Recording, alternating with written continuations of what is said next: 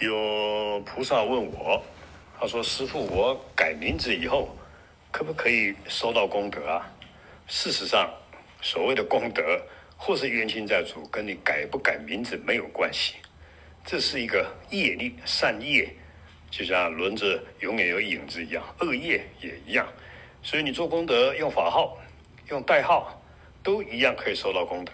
就像冤亲债主，哪怕你改一千个名字，他还是会找你讨债的。所以这一点没问题。